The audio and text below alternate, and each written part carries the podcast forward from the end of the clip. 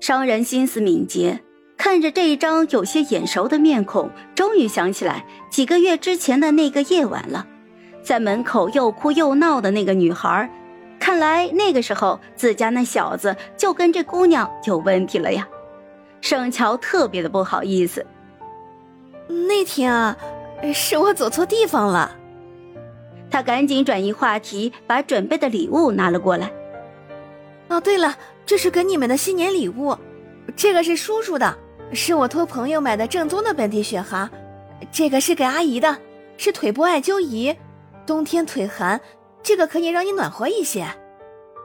雪蛤是托钟山帮忙在他老家那边买的，艾灸仪是他去商场自己选的。丫头有心。樵夫爱吃雪蛤，虽然不是什么贵重的礼物。但是两样都切合心意，看着盛乔的眼神就越发的喜欢了。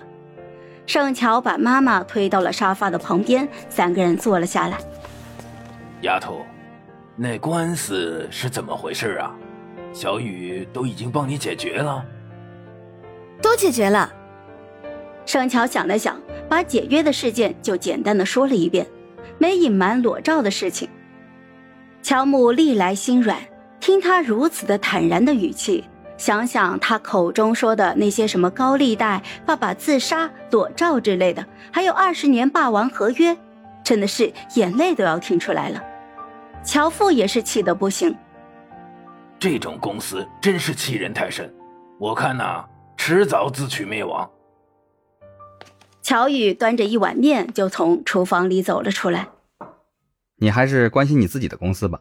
最近那个项目还没拿下来。乔父摆摆手，示意他别提这事儿。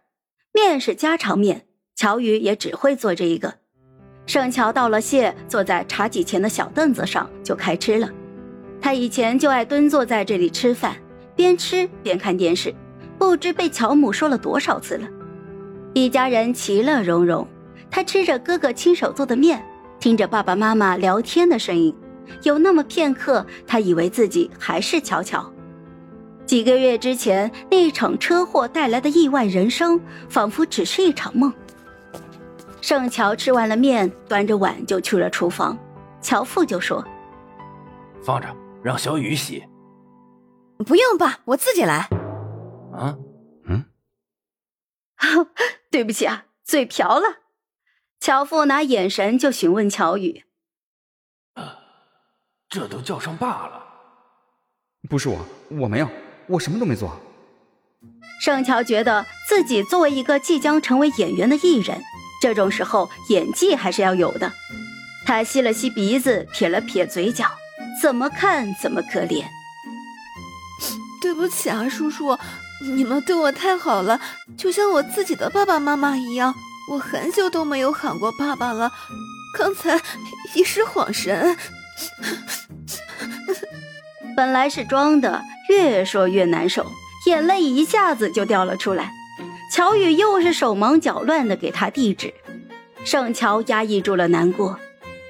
对不起啊，叔叔阿姨，我今晚情绪波动太大了。时间不早了，我我就先回去了，下次再来看你们。提前祝你们新年快乐，身体健康。